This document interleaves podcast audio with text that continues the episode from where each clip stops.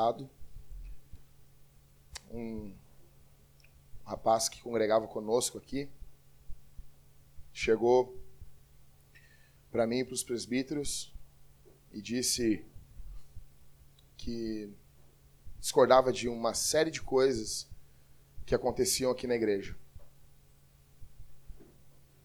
Ele disse que não iria mais se submeter a nós. Disse que Deus estava chamando ele para o ministério. Chamado esse que ninguém vinha. Chamado esse que nem sua esposa concordava, ninguém. E ele disse que ele era um plantador de igreja. Eu, Rodrigo, Everton tentamos mais de uma vez conversar com esse rapaz, ajudar ele, ele era neófito. Havia se convertido em uma igreja neopentecostal e congregou um ano conosco aqui. Esse, esse rapaz não nos ouviu. Nós oramos por ele, oramos com ele, choramos com ele. E ele foi embora. Ele disse que Deus estava chamando ele. Ele começou uma igreja. Ele começou muitas críticas na internet. Nós ficamos sabendo agora que há uns dois meses atrás, um mês atrás, com menos de um ano de igreja, ele abandonou sua esposa, largou sua mulher, largou a igreja, largou o evangelho, largou tudo.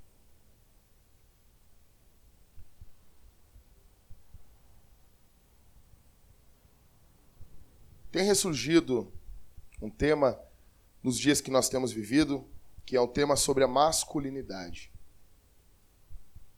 Voltou-se a falar sobre coisas para homens. Então, nós temos hoje em dia os barbershops, roupas para homens, o desodorante para homem, carros para homem, cores para homem.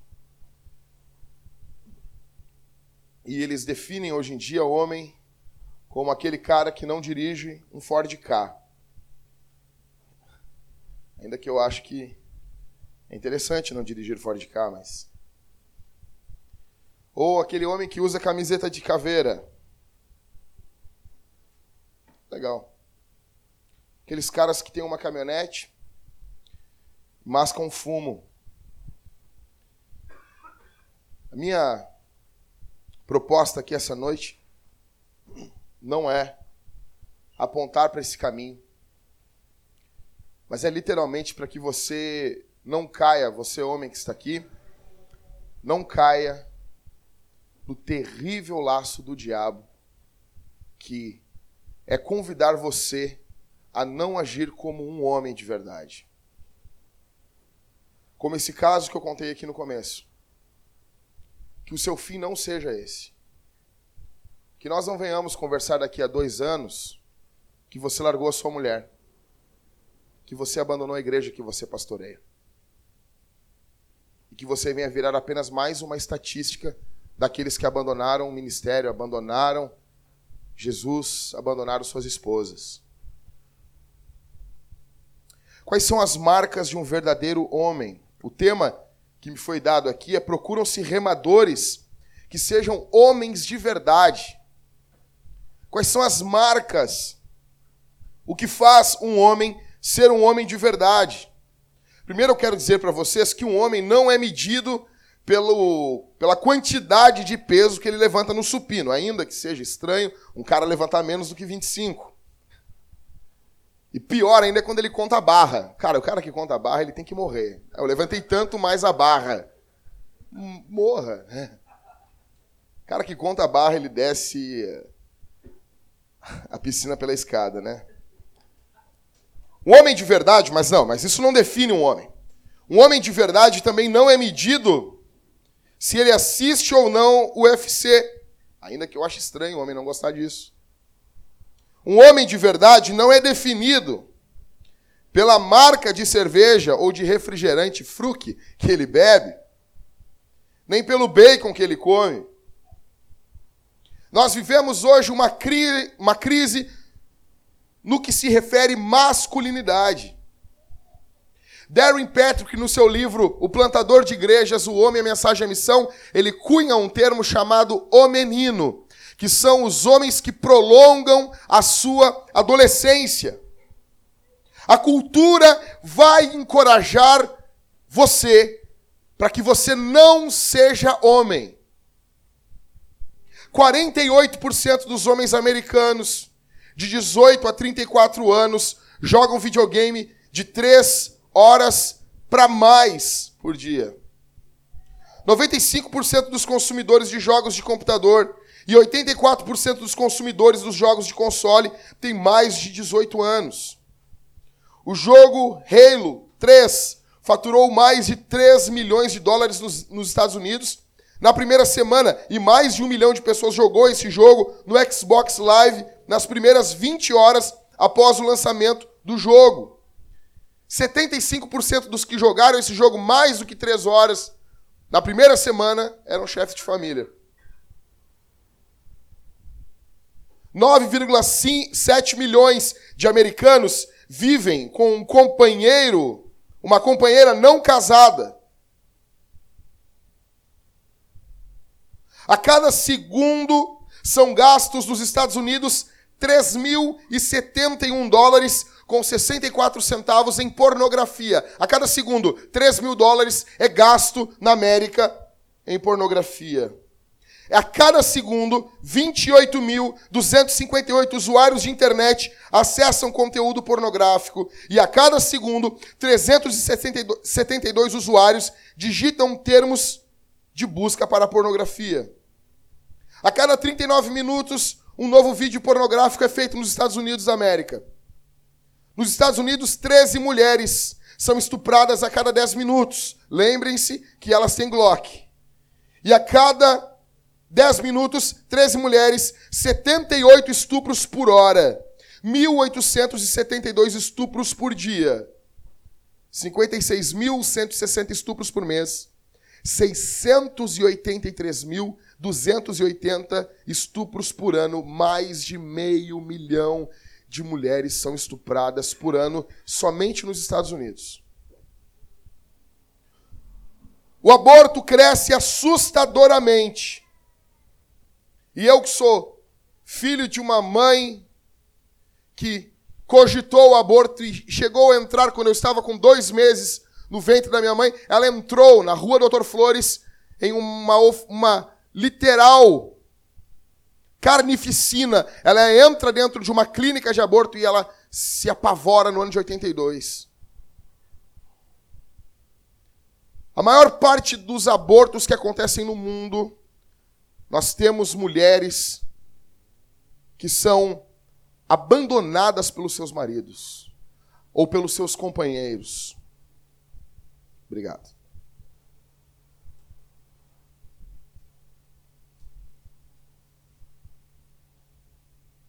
O menino, ele não gosta de responsabilidade, por isso ele vai adiar ao máximo o casamento e a paternidade. O menino tem a vida baseada em amar o seu próprio prazer acima de tudo, ele é egoísta. Para suprir isso, ele usa as mulheres, amigos, pais, igreja. Basta nós olharmos como foi o naufrágio do Titanic. O grito que ecoava dentro daquele navio era mulheres e crianças primeiro. Há menos de 20 anos atrás, houve um naufrágio.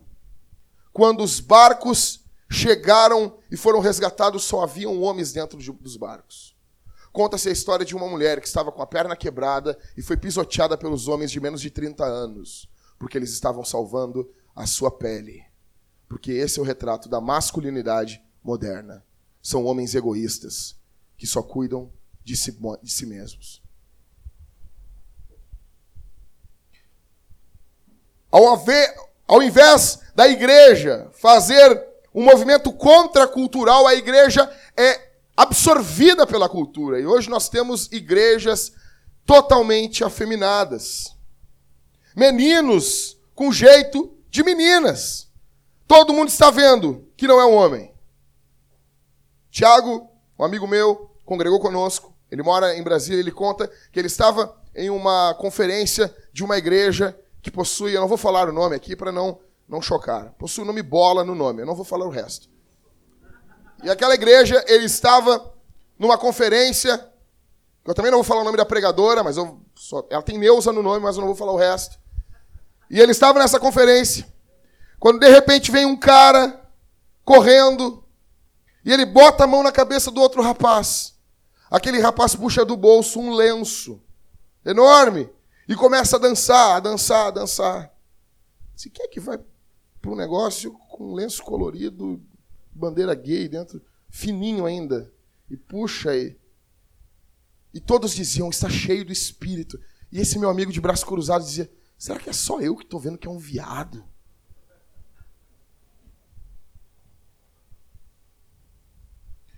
Mais de 70% dos meninos que são criados, dos guris que são criados na igreja, abandonarão a fé antes de completar 18 anos. Estamos precisando urgentemente de homens de verdade. Nós precisamos, o movimento de plantação de igreja precisa de plantadores homens, machos. Mas como? Como? Onde nós encontraremos esses caras? E hoje virou moda o movimento de plantação de igreja. E o triste é que nós estamos vendo meninos como esse que eu falei no começo, achando que são plantadores. E eles querem apenas aparecer. Eles querem apenas ter seu nome em destaque como fazia o povo de Babel, fazer grande o seu nome. A moda, quando a moda de plantação de igreja passar, eles vão migrar esses caras para outra moda. Esses caras são os que vêm, chavecam as gurias, querem levar elas a todo custo para a cama. Eles vão pegar, farão filhos, não irão assumir, chegarão na cara de pau e dirão assim: não, eu não tenho que resolver um erro com outro erro. E os pastores imbecis, idiotas, dirão: é verdade. E ele vai transar com uma outra moça, com outra moça, e com outra moça, e não haverão homens dentro da igreja que vão parar de forma bruta esse filho do diabo. Nós precisamos de homens. E se você acha que eu estou forçando um pouco a barra aqui, eu sei muito bem o que eu estou fazendo. Em 2 Timóteo, no capítulo 2, do verso 1 ao verso 5, Paulo, o verso 4, melhor dizendo, me dá um pouco mais de retorno aqui, Mateus, por favor. Paulo, ele vai trabalhar com uma linguagem que saltou desse texto essas últimas semanas para mim. A Bíblia diz, eu quero que você fique com ela aberta aí, em 2 Timóteo 2, do 1 ao 4. Fica com ela aberta, não fecha a Bíblia. Tu, porém, meu filho, fortifica-te na graça que há em Cristo Jesus. O que ouviste de mim, diante de muitas testemunhas, transmite a homens fiéis e aptos para também ensinarem a outros. Verso 3 sofre comigo como bom soldado de Cristo Jesus. Verso 4. Nenhum soldado em serviço se envolve em assuntos da vida civil, pois deseja agradar aquele que se alistou para a guerra. Paulo usa uma linguagem extremamente masculina para lidar, para se referir ao jovem pastor Timóteo. Paulo chama esse jovem pastor de soldado. E ele faz aqui uma comparação do soldado. E ele vai expor isso por mais de um verso aqui. Eu não sei se você sabe, mas no dia 6 de junho de 1944, aconteceu um, um evento que mudou totalmente o curso da história, chamado Dia D. Hitler havia tomado com o Império Nazista quase toda a Europa. E ele estava avançando de forma muito rápida sobre o mundo ocidental. O mundo seria um mundo nazista. No dia 6 de junho de 1944, as forças aliadas invadem a praia de Normandia, na França. Os estudiosos de guerra dizem que o dia D é responsável pela virada dos aliados na guerra. Até então, os aliados, o lado ocidental aqui, estava perdendo a guerra para Hitler. E o mundo poderia se tornar um grande presídio daquele imundo líder nazista. No dia 6 de junho de 1944, cerca de 155 mil soldados, com o apoio de 600 navios e milhares de aviões, desembarcaram na costa da Normandia, na França, abrindo uma nova frente na guerra no oeste. A média dos homens que invadem a praia da Normandia para virar a guerra é de 22 anos. São meninos nos dias de hoje mas eles sabem muito bem o que eles estão fazendo lá. O fato de estarmos aqui hoje, sentados, ouvindo a palavra, em um país relativamente livre, se deve àqueles anônimos que às 6h38 da manhã desembarcaram na praia de Normandia. Paulo vai falar que Timóteo deve sofrer como um bom soldado. Cara, tá dando aqui um, um, um som que não arruma. Cauê, resolve ali para mim ali. Por favor, Cauê. Rápido. Fica, tipo, fica soando assim. Fica ali. É, é, então desliga o violão ali, Cauê. Em nome de Jesus. Paulo vai dizer no verso 3, acompanha comigo aí. Suporta as aflições Sofre comigo, melhor dizendo, como um bom soldado de Cristo Jesus. Em outras traduções, suporta as dificuldades, sacrifica-se.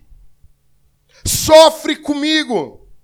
Em primeiro lugar, homens que são remadores, que estão remando na parte de baixo do porão, eles precisam ter a disposição para sofrer. Verso 3, Paulo está dizendo: sofre comigo, Timóteo, Timóteo é um jovem, o velho apóstolo já está preso, e ele está dizendo: sofre comigo, Timóteo. Entra nesse sofrimento. Se solidariza comigo, Timóteo. No dia 6 de junho, a descida na praia da Normandia não foi uma descida muito fácil. Quando os jovens soldados de 22 anos descem na praia da Normandia, às 6h38 da manhã, eles são recebidos por cinco MG42. Ela era chamada, essa arma, de o zíper de Hitler, porque o tiro que ela, o, os barulhos do tiro, ela não dava um, um barulho, um som de um tiro por vez. Era como se fosse um zíper ou um pano se rasgando. São 1.500 tiros por segundo. Um total de 25 tiros, são 1.500 tiros por minuto, 25 tiros por segundo. E no, na parte de cima da praia, nós temos cinco alemães fechados e eles estão cada um com uma arma. Dá um total de 125 tiros por segundo. Quando as forças aliadas chegam na praia da Normandia, quando elas baixam a rampa para os soldados saírem, as, essas 5 MG se viram para aquele barco, para aquele navio. E são 125 tiros por segundo. A recepção na praia da Normandia para esses jovens moços anônimos de 22 anos não era nada amistosa. A recepção deles é terrível, é como se eles estivessem chegando no inferno. Porque um trabalho de um soldado não é o trabalho de uma criança. Quando Paulo fala para Timóteo, Timóteo, sofre comigo como um bom soldado, Timóteo. É disso que Paulo está falando. Homens que querem plantar igrejas, eles precisam ter em mente que eles não serão bem recebidos em muitos lugares. Nós não somos celebridades. Nós somos soldados. Nosso ideal, conversava com o Ribas. O nosso ideal não é ter um grupinho de WhatsApp que discute teologia. Vá para o inferno com isso. Nosso ideal não é ter um grupinho de WhatsApp ou de amigos que se reúnem de vez em quando, riem do movimento pentecostal, zombam. Não, isso não é o nosso movimento. Nós estamos com sangue nos olhos e nós precisamos de homens, homens de verdade. Nós precisamos de homens de verdade, que em primeiro lugar estejam dispostos a suportar as dificuldades e sofrer quando eles descem na praia de Normandia, eles estavam descendo literalmente no inferno. E acontece uma série de tramas. Se você souber um pouquinho da Segunda Guerra, acontece uma série de tramas que deixa esses soldados sozinhos na praia.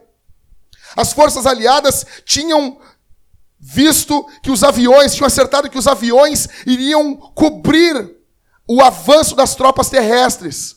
E esses aviões, eles tinham sido treinados para achar uma, um, uma localidade de um metro para largar uma bomba ali e explodir. Ou seja, estava tudo certo para os aviões virem sobrevoando enquanto os soldados avançavam por terra. Acontece que no dia 6 de junho de 1944, o céu está nublado. E com medo de explodir os próprios soldados, os aliados dizem: não, espere mais alguns segundos e soltem as bombas. Nenhuma bomba que aqueles, aqueles aviões dos aliados soltaram caiu sobre os alemães. Nenhuma. Eles tinham desenvolvido tanques que estariam dentro de barcos, porque eles queriam tomar a praia com tanques, com blindados.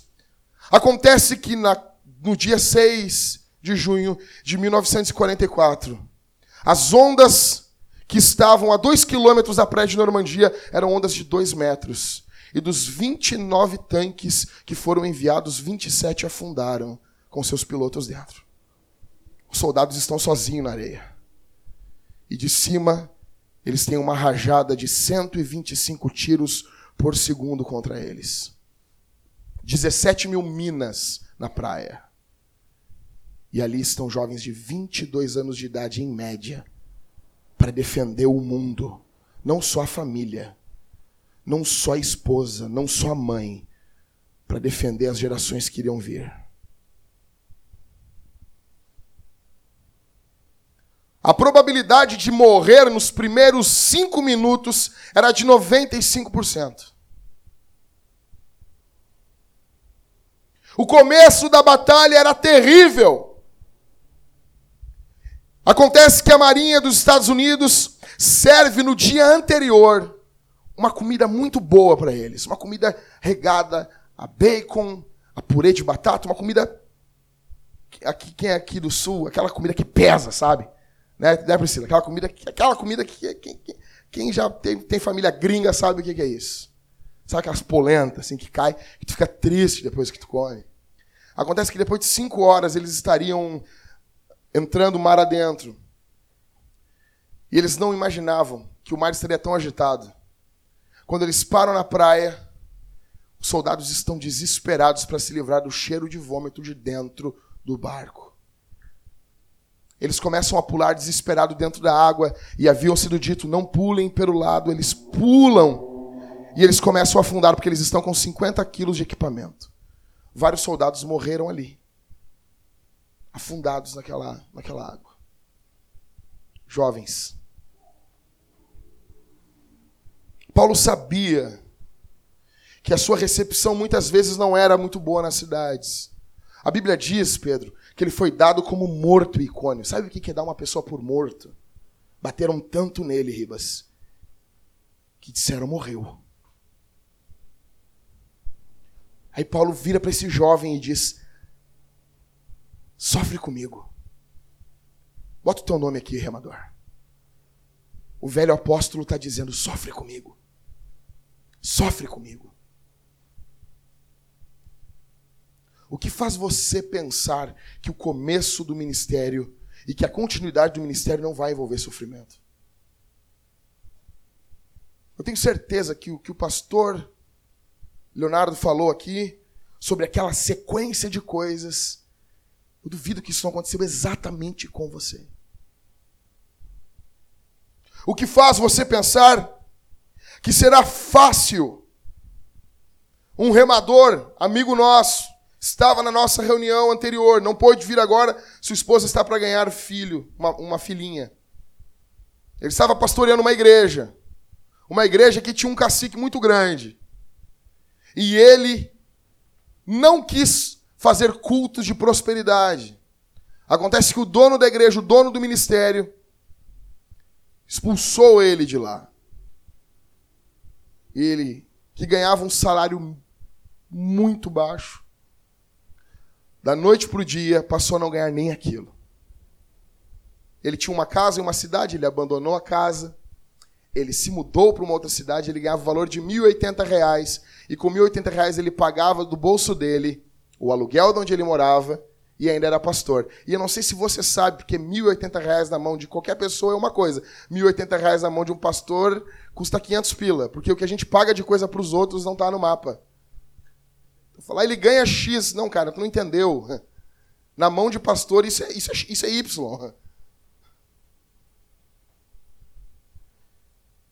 Esse cara, nós juntamos um pouquinho que nós tínhamos com uma igreja da Macedônia e fomos visitar ele. Levamos fralda, levamos uma pequena oferta para ele. Na reunião da remadores, demos uma oferta para ele. Juntamos os remadores aqui, demos uma oferta para ele. Eu vi ali um cara que sabe agora, com menos de 25 anos, o que é ser abandonado, o que é sofrer. Paulo está dizendo num contexto aqui exatamente esse. Sofre comigo, Timóteo. Então, em primeiro lugar, um soldado precisa ter noção e um remador para ser um homem de verdade. Paulo está usando uma linguagem masculina e eu quero dizer uma coisa, meus irmãos. O peso está sobre os nossos ombros.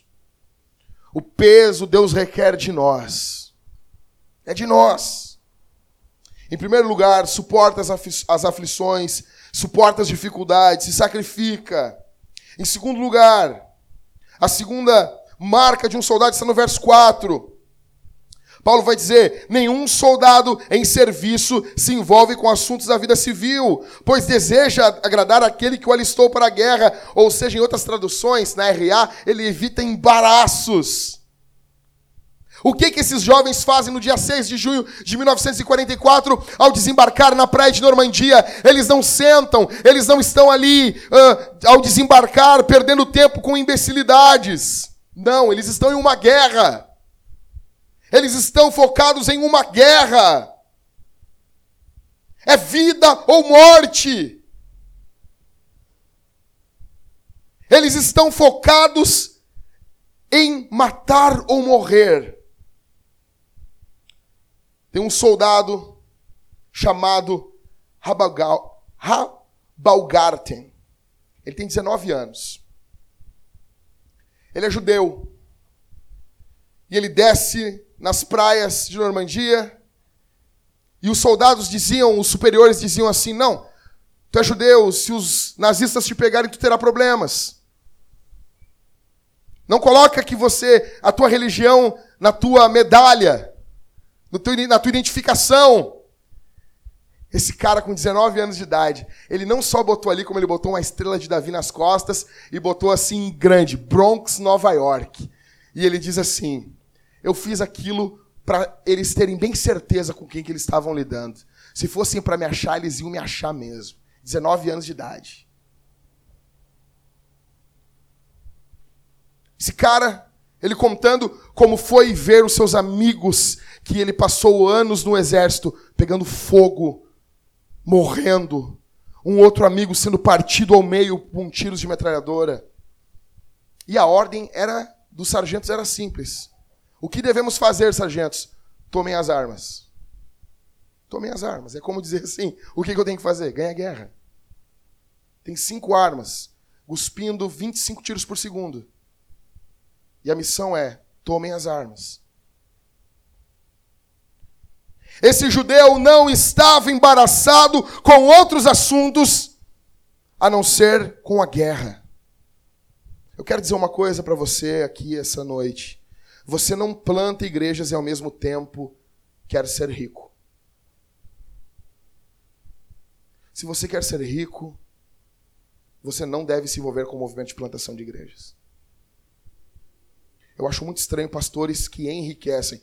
Eu não acho estranho pastores que são ricos, já eram ricos, amém, Deus abençoe eles.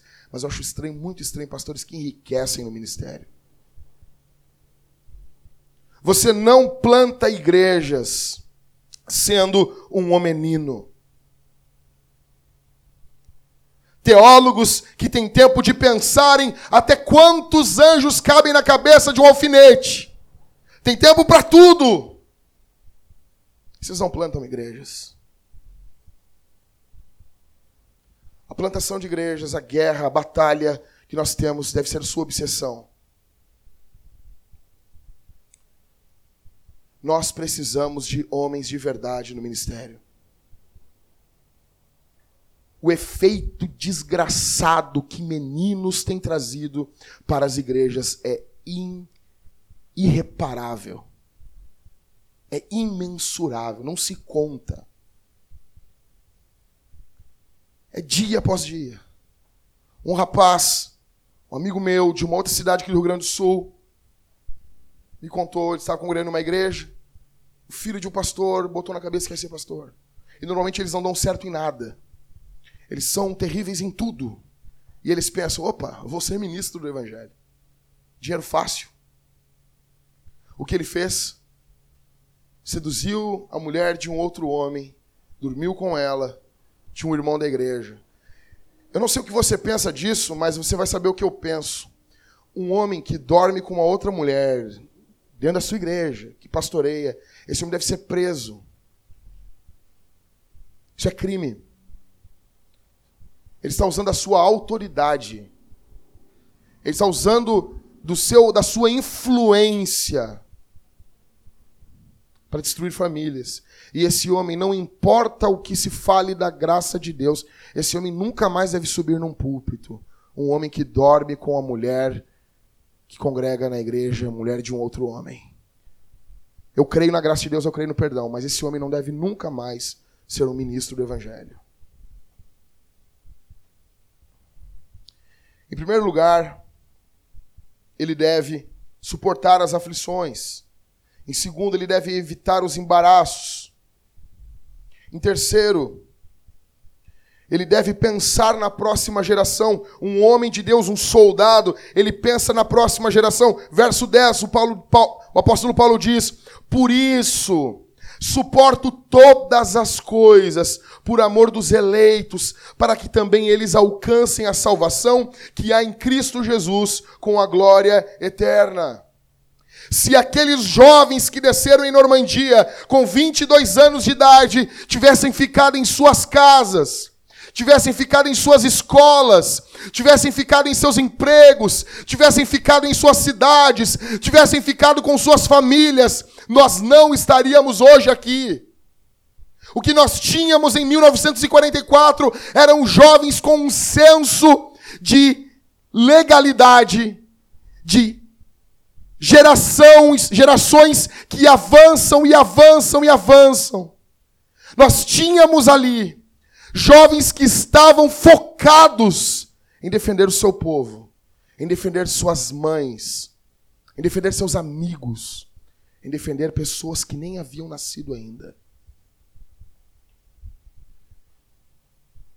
Nós estamos sempre com apenas uma geração do fim da igreja. Você tem que entender isso. Nós estamos a uma geração, apenas uma geração, para o fim da igreja. A igreja está a uma geração de acabar. Você tem noção disso?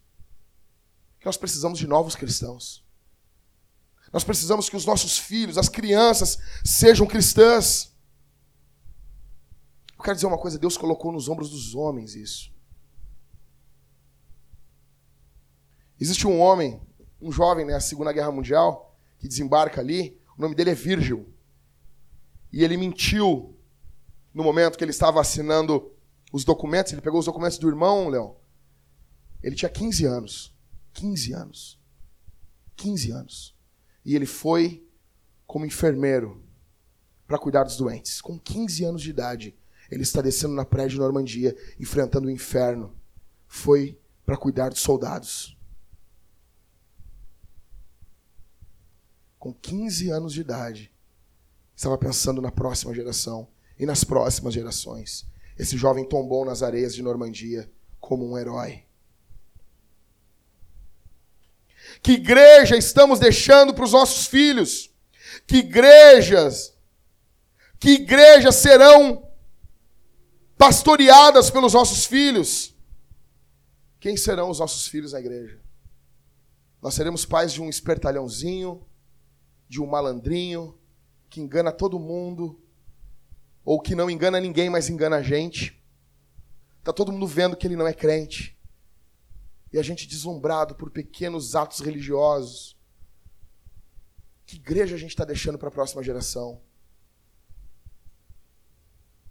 O apóstolo Paulo diz no verso 10: Por isso suporto todas as coisas por amor dos eleitos. O foco de Paulo não é ele. O foco de Paulo é aqueles que foram eleitos, salvos por Jesus.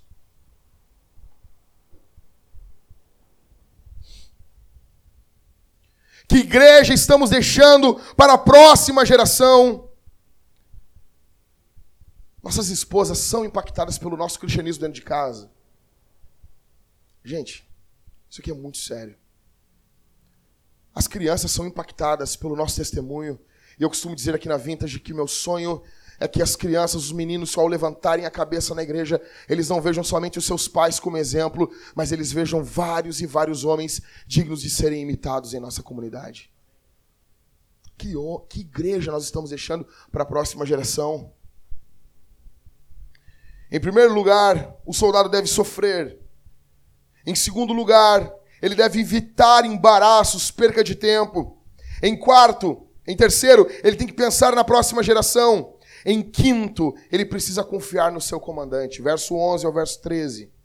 Esta palavra é digna de crédito. Se já morremos com ele, aleluia, também com ele viveremos.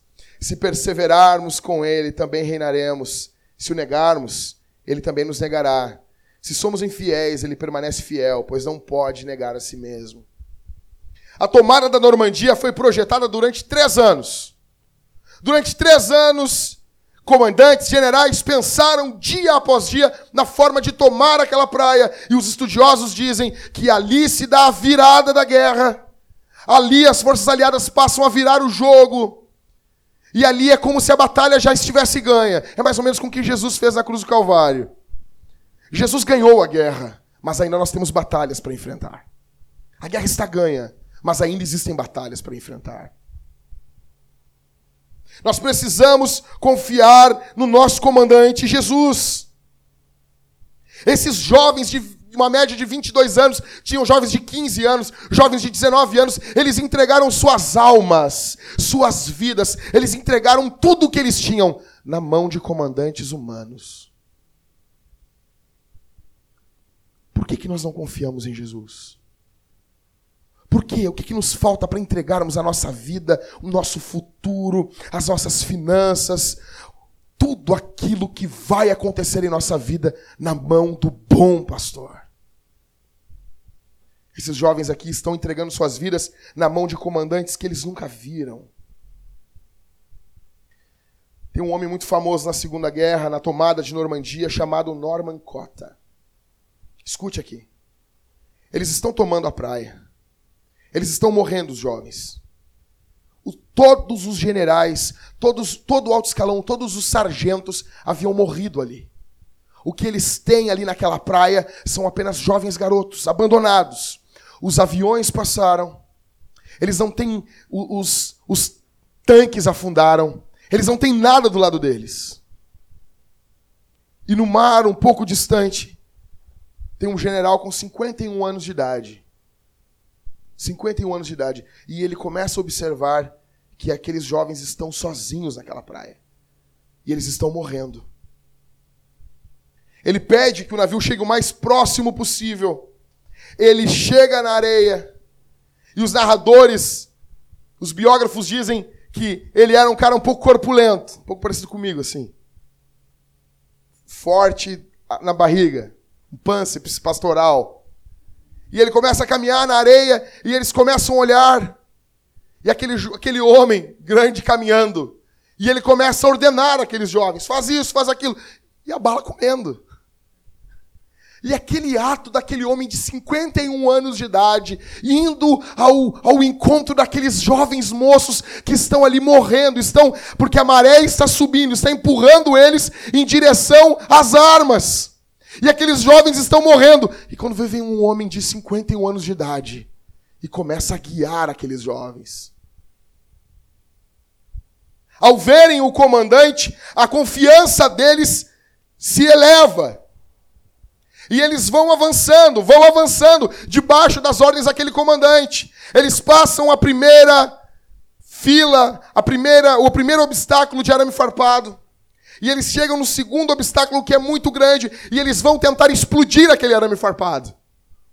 Acontece que algum soldado, Rodrigo, tem que largar a bomba no meio do arame farpado. Um dos soldados diz assim: Eu posso fazer. Ele vai correndo e quando ele vai chegar ali, ele é morto. O segundo soldado que vai para largar a bomba ali, ele não é morto, mas ele toma um tiro e que causa muita dor nele e ele começa a agonizar muito alto. E você sabe disso. Que isso, uma pessoa agonizando acaba trazendo medo para as outras. E aqueles soldados, eles ficam olhando para aquele general e ouvindo aqueles gritos de dor, e aquilo começa a baixar a moral da tropa, aquilo começa a causar um impacto negativo, eles começam a ter medo, eles começam, o medo começa a crescer muito grande dentro deles. Norman Cota olha para eles e diz assim: essa frase é clássica, ele diz assim: jovens, nós estamos sendo mortos na praia, vamos morrer lá dentro. Nós já estamos morrendo aqui. E ele como um general, ele é o primeiro a se levantar e ir em direção às armas. E a chegada de Norman com aqueles poucos rapazes é vista pelos os navios e os navios avançam e chegam e dão todo o suporte para aqueles jovens e eles tomam a praia de Normandia. Por quê? Porque simples jovens confiaram no capitão, no general. Se você quer ser um plantador, um homem de Deus, ou nem isso, ou nenhum. Não, eu não quero ser plantador, não quero ser pastor, mas se você quer ser apenas homem, você precisa confiar em Jesus. Você precisa olhar para Jesus. Jesus é o Salvador dos homens, ele morre no nosso lugar, mas ele também é um modelo. Ele também é um modelo de masculinidade para nós.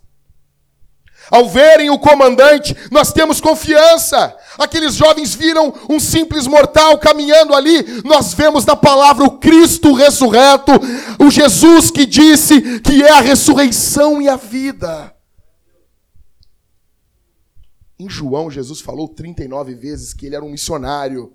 O Pai me enviou. Ele fala isso 39 vezes. Por que, que nós estamos em missão? Porque o capitão está em missão. Por que, que nós estamos avançando contra o império das trevas? Porque Jesus está conosco avançando contra o império das trevas. Por que, que nós estamos avançando contra o pecado, contra o mundo, contra a cultura que se opõe contra Deus? Porque Jesus está conosco avançando contra a cultura ímpia. Por que, que nós avançamos pelo poder do Evangelho? Por que, que nós temos ânimo quando ouvimos falar o simples nome de Jesus?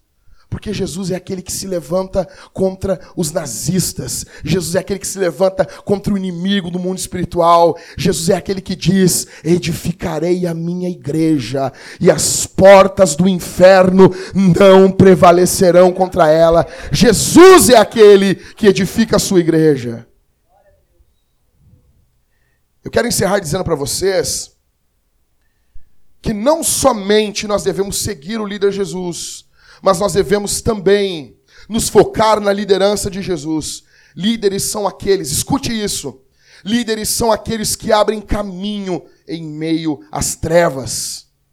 Deus nos chama para abrirmos caminho em meio às trevas. Eu cheguei lá na casa do pastor Rafael, lá em Santa Maria. Eu, Rafa, nós entramos no carro dele e o Rafa botou lá uma, mandei umas músicas para ele lá umas músicas missionais. E o Rafa botou e disse assim: Jack! Jack! Quando eu boto essa música aqui e eu saio com o carro aqui para fazer as visitas pastorais, é como se eu estivesse cortando as trevas, assim. Ó. Esses caras são tudo louco.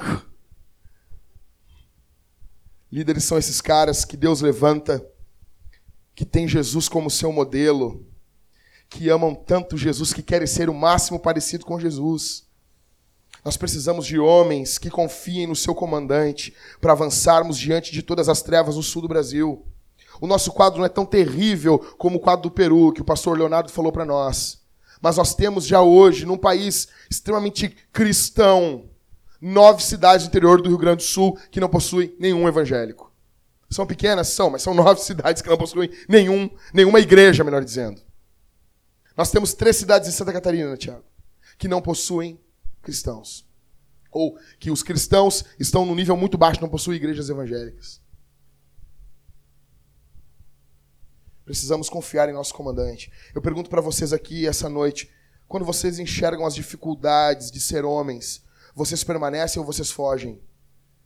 Porque em Adão nós fugimos. Adão, nosso pai, fugiu. Adão, ele se oculta. Ele coloca a culpa em sua mulher. A culpa é de sua esposa, a culpa não é dele. Quando as tentações vêm, você culpa a sua mulher, você coloca carga sobre a sua mulher, ela é a culpada, ela é, é, ela é o problema.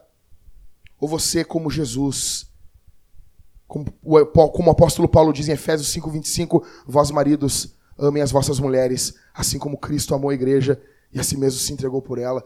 Você ama a igreja, você ama a sua esposa, você ama e se entrega pelos fracos você olha a vida desse soldado que Paulo está falando aqui, comparando, mostrando que a vida de um pastor é a vida como de um soldado. Os seus olhos aqui essa noite estão fixos em Jesus, estão fixos na palavra. Você tem sede da palavra, você tem sede de Jesus. Você se embaraça com os negócios dessa vida, você é preguiçoso. Eu quero dizer uma coisa aqui. Deus não tem parte com preguiçosos. Que horas você levanta? Isso diz muito de você. Qual a quantidade de horas que você dorme? Você dorme, quero ser pastor para dormir 12 horas por dia. É isso. É isso.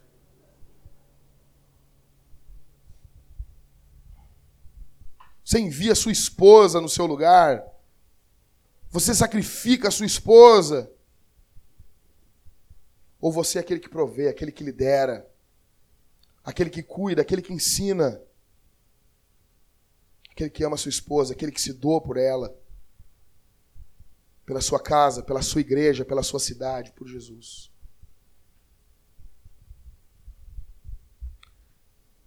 Eu não sei quanto que você pensa sobre Cuba, mas Cuba é uma ilha governada por assassinos.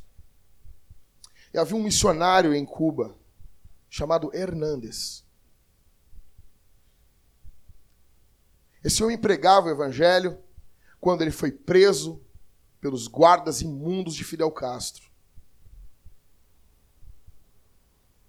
Eles prendem ele, já haviam tentado diversas vezes fazer com que esse homem parasse de pregar. E esses, esse regime socialista, que é inimigo do Evangelho, prendem esse homem de Deus. E eles entendem que esse homem estava disposto a dar sua vida pelo Evangelho. Então eles pegam, colocam ele um dia de manhã e pegam um dos seus filhos e botam na frente dele. E eles dizem assim: Hernandes, negue o teu Jesus, ou nós vamos matar teu filho. Aquele homem, ele baixa a cabeça e ele começa a cantar. Estou seguindo a Jesus Cristo. E as lágrimas começam a rolar por seus olhos. E aquele carrasco desfere vários tiros com a sua metralhadora e mata o seu filho. Vendo o corpinho do seu filho atirado no chão, eles pegam o segundo filho e eles dizem assim: Hernandes, Negue aquilo que tu crê, negue aquilo que tu prega, negue a Jesus, negue esse evangelho. Aquele homem de olhos fechados, chorando copiosamente, ele repete e canta essa canção. Ele estava seguindo a Jesus. Eles vendo que nada parava aquele homem, eles pegam sua mulher, a sua namorada da sua mocidade, a única mulher da sua vida.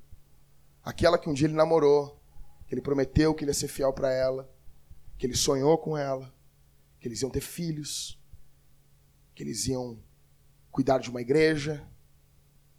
E ela está ali na frente dele, na mira de metralhadoras. E num dado momento de fraqueza, aquele homem faz menção de negar a Jesus. E aquela mulher cheia do Espírito Santo diz: Hernandes, meu amado, não me dê a desonra de ter um marido que negou a Cristo. Em breve estaremos com o nosso Jesus e junto com os nossos filhinhos. Aquele homem começa a cantar: Estou seguindo a Jesus Cristo Nesse caminho eu não desisto. Aquelas rajadas daquela metralhadora matam sua esposa. Eles vendam os seus olhos. E eles dão a última chance para ele. Eles dizem: Hernandes, negue a Jesus. Negue o Jesus que tu prega. E aquele homem diz: morte ao comunismo. Abaixo o governo de Fidel Castro. Viva Jesus, viva o Evangelho. E ele tomba como um herói em Cuba.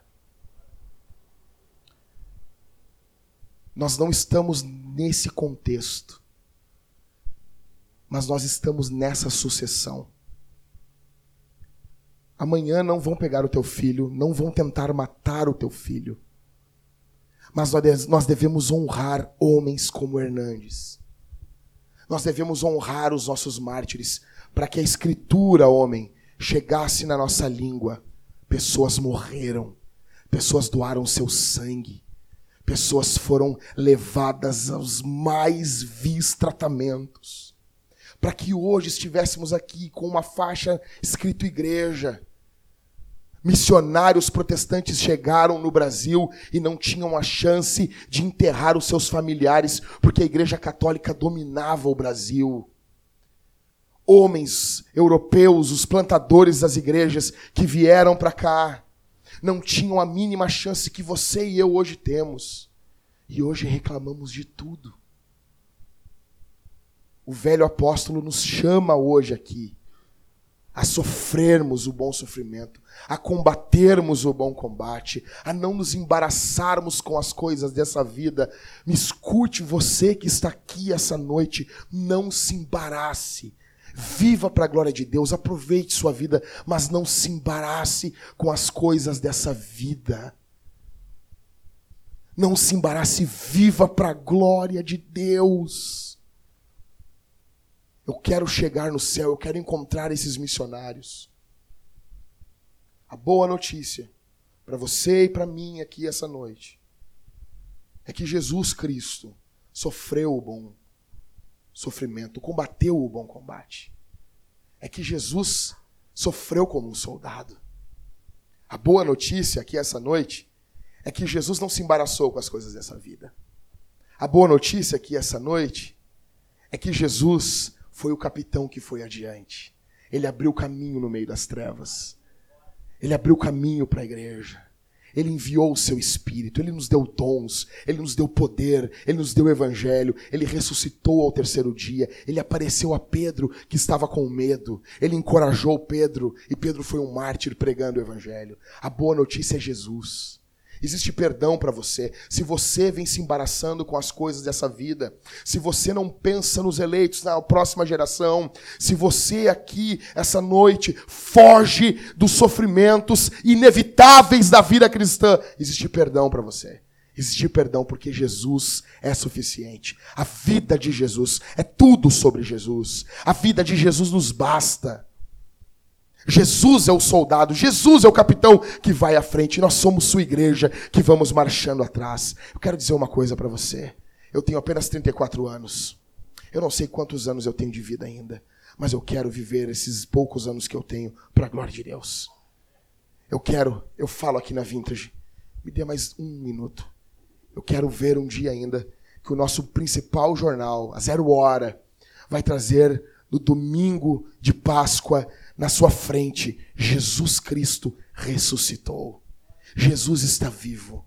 Eu sonho com uma igreja pulsante em Porto Alegre. Eu sonho com uma igreja pulsante no Rio Grande do Sul. Eu sonho com uma região sul sendo invadida por um poderoso avivamento, para um retorno da palavra, para uma piedade mais profunda. Para isso, homens, escute aqui. Assim como aqueles jovens da Normandia deram a sua vida, que você venha dar a sua vida aqui essa noite que você enxergue a sua vida como um anônimo e que você esteja disposto a tombar na praia da eternidade com os olhos voltados para a próxima geração. Que o eterno Deus levante você com poder, cheio do seu espírito, amando a sua palavra, dedicado à igreja, à sua família, amando Jesus. Somente assim nós poderemos invadir o estado, as partes mais densas de trevas do nosso amado Rio Grande do Sul e da região sul do Brasil. Vamos orar, gente. Precisamos de homens. Curve a sua fronte, sentado mesmo. Sentado mesmo. Precisamos de homens. Necessitamos de homens. Nunca se precisou tanto de homens. Homens fortes geram tempos bons. Tempos bons geram homens fracos. Homens fracos geram tempos ruins. E tempos ruins geram homens fortes. Nós precisamos de homens fortes. Nós precisamos de homens apaixonados por Jesus. Amado Salvador, bendito é teu nome. Bendito, bendito, bendito, bendito. Santo, santo, santo é o Senhor dos exércitos. Toda a terra está cheia da tua glória. Impulsiona-nos com o poder do teu espírito aqui, Senhor. Impulsiona-nos a lutar não uma batalha humana, terrena, mas lutarmos uma batalha celestial. Impulsiona-nos a sofrermos o bom sofrimento. Aquele que é inevitável, aquele que nós não procuramos, mas aquele que vem agarrado com o teu evangelho.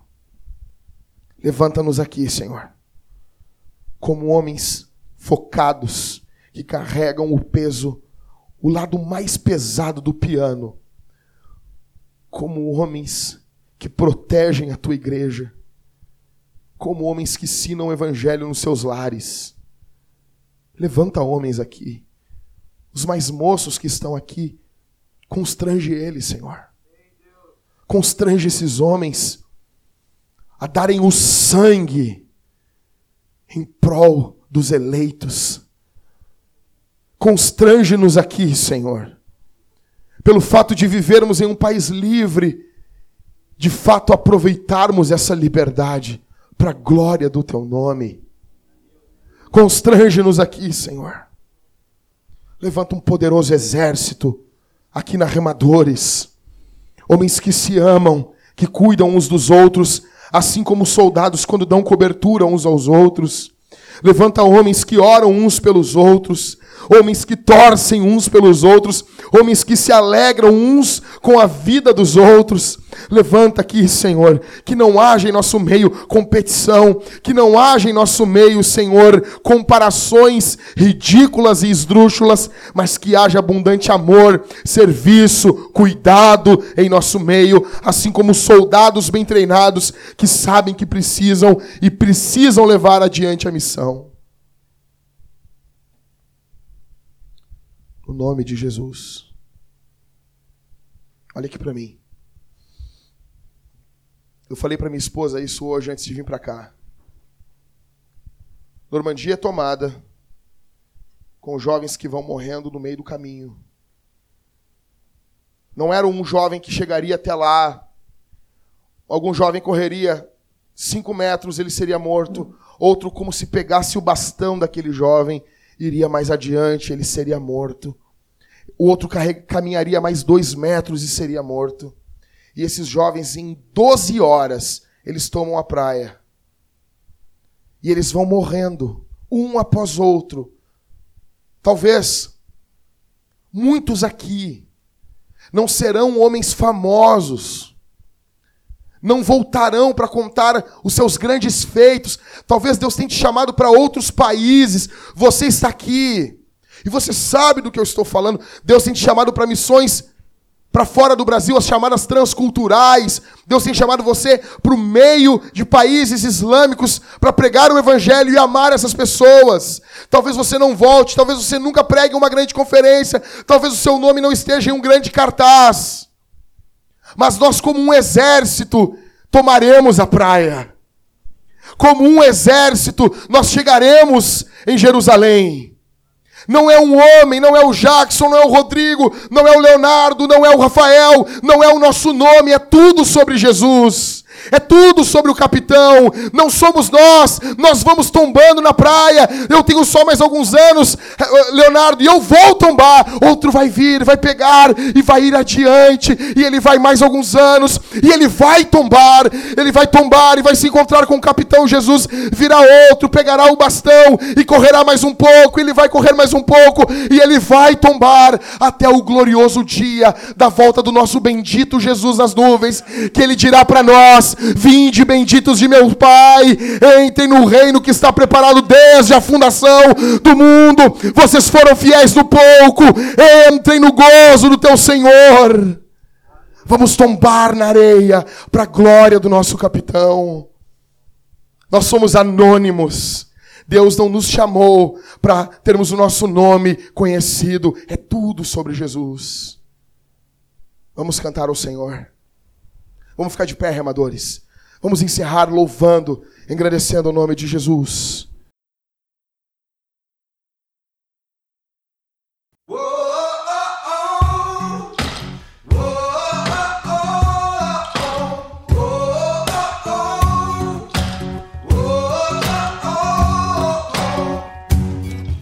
Stephen was a deacon in Jerusalem.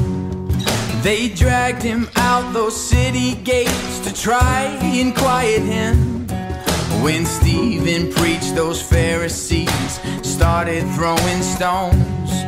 Before he died, he raised his eyes and saw Jesus on the throne. Said, You can bury the workmen, but the work will go on.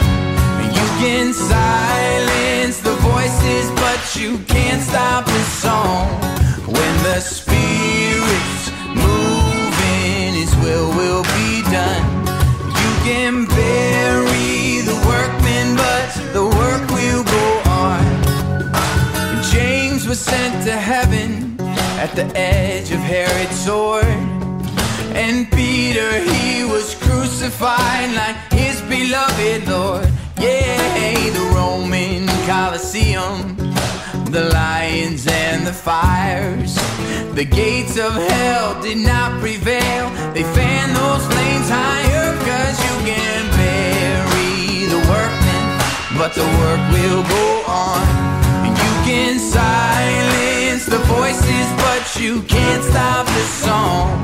When the Spirit's moving, His will will be done. And you can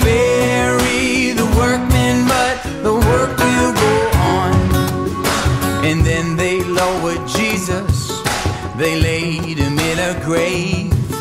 They thought that it was over, that his name would fade away. But Jesus wasn't listening, no. He rose to life again. Cause God is not persuaded by the arrogance of man. So you but the work will go on. You can silence the voices, but you can't stop the song. When the spirit's moving, His will will be done. And you can bury the workmen, but the work will go on. And you can bury the workmen, but the work will go on.